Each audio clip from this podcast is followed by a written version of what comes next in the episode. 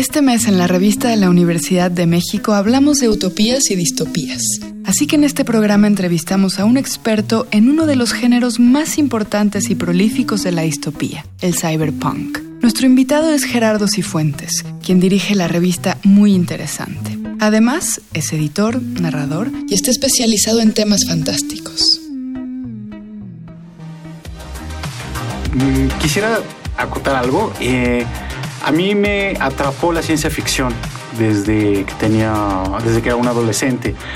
Eh, y creo que la ciencia ficción ha marcado de alguna manera el rumbo de mi vida. Eh, he estado embebido en todo tipo de en teoría y práctica de la ciencia ficción, la fantasía, el terror.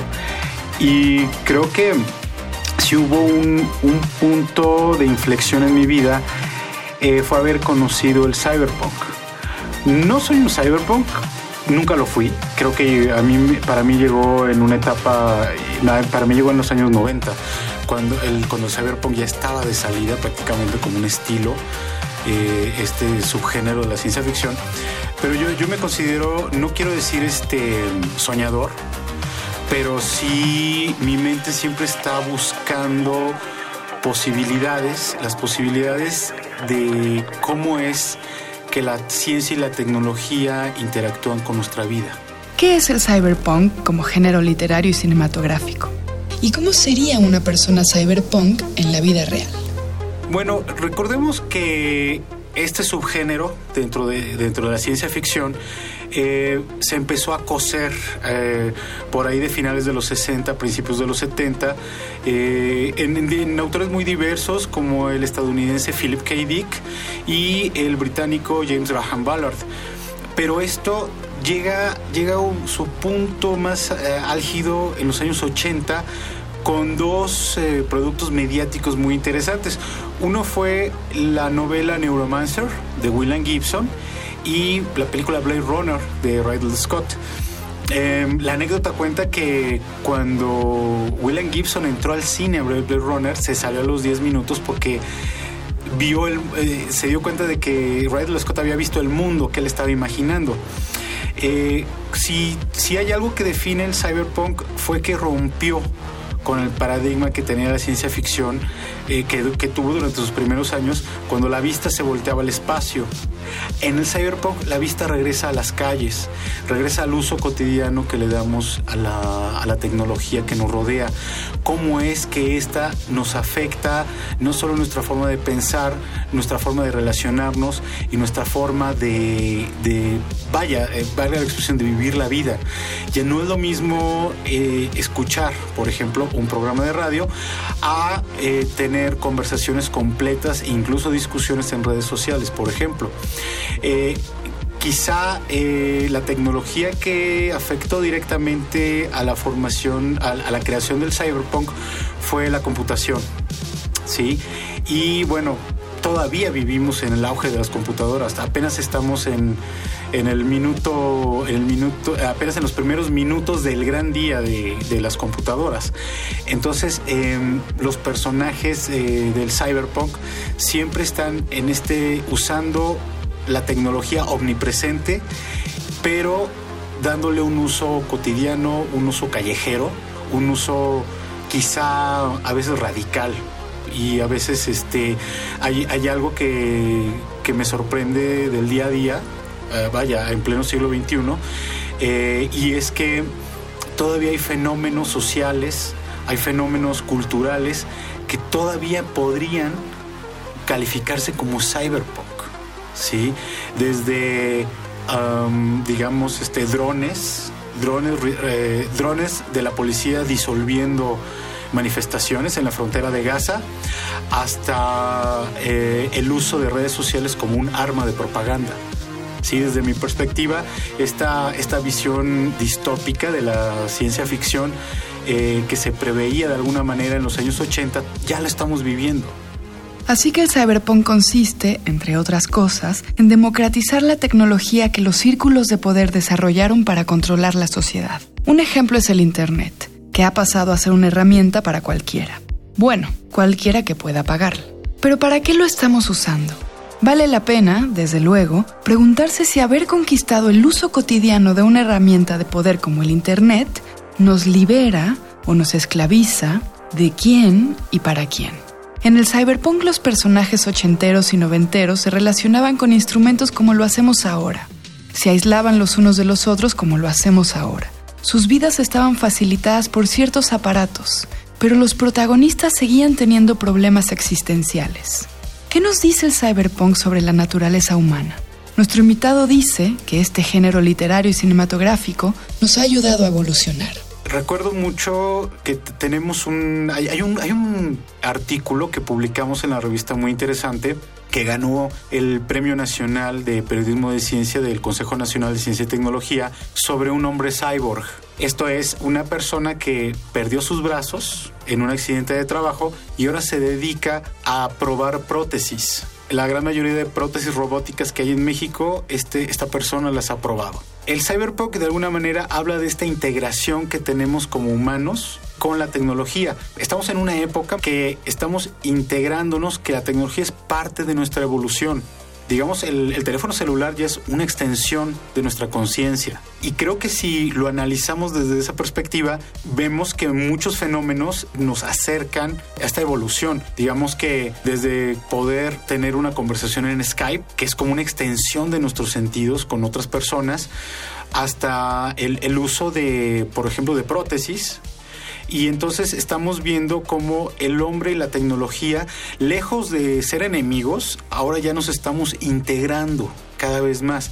Eh, estamos haciendo de la tecnología una parte de nuestros sentidos.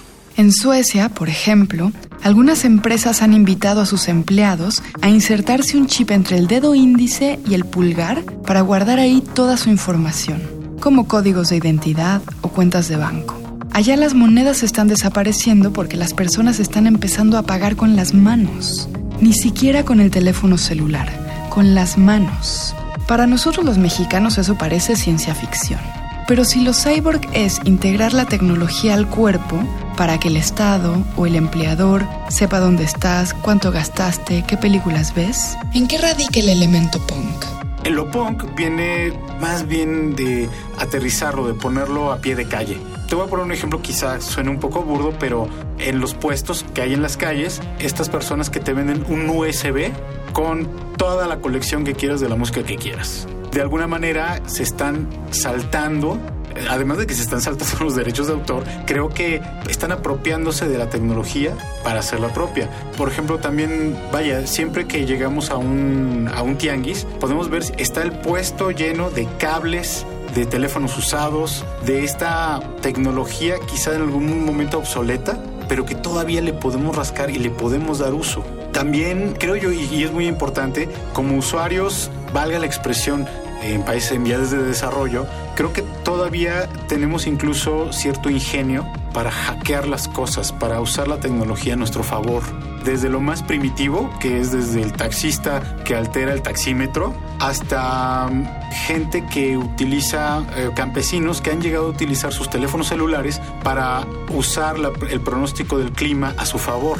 Eso es real, es real, existe la parte callejera más que esta concepción urbana, más que esta, esta concepción de, lo cotidiano, de, de lo que vivimos, es hacer uso de la ciudad, porque al final la ciudad es tecnología. ¿En qué acertó el cyberpunk?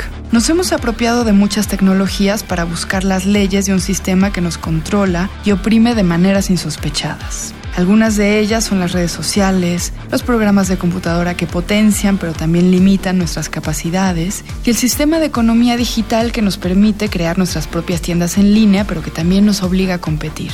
¿El cyberpunk se imaginó una respuesta más activista, más reaccionaria de nuestra parte? ¿Los creadores del cyberpunk estarían decepcionados de lo mucho que nos hemos acoplado al sistema?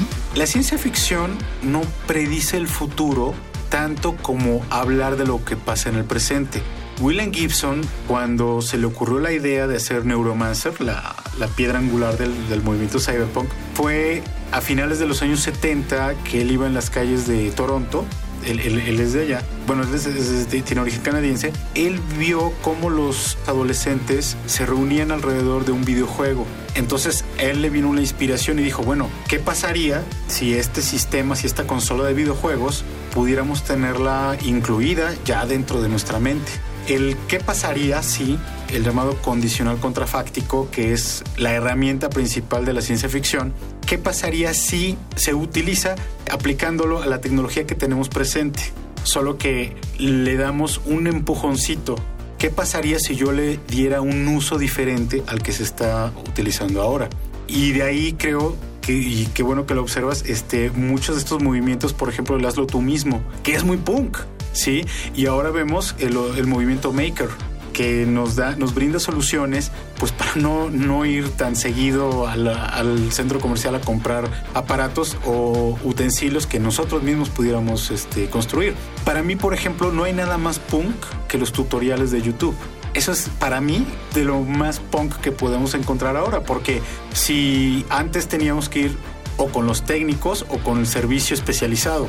Ahora, para encontrar solución a ciertos problemas tecnológicos, me basta con ver un tutorial y lo puedo hacer mejor y me ahorro muchísimo dinero. Porque los humanos somos los que hacemos la calle. Eso es. El cyberpunk es una respuesta a la distopía, a la generación de una sociedad en beneficio de una clase política. Pero si las distopías son una ficción, un futuro en el que el presente empeora, ¿cómo nos seguimos imaginando esas distopías? ¿Será que desde hace décadas repetimos la misma distopía en los libros o en el cine? Las nuevas corrientes del cyberpunk ahora ya hablan de biotecnología, por ejemplo. Paolo Bascigalupi, uno, un escritor estadounidense, tiene la novela La chica mecánica, que habla de un futuro donde triunfó la ingeniería genética en cuanto a alimentos, digamos, eh, frutas, verduras, sino que también de alguna manera se inmiscuyó ya con seres humanos. Esto ya está ocurriendo.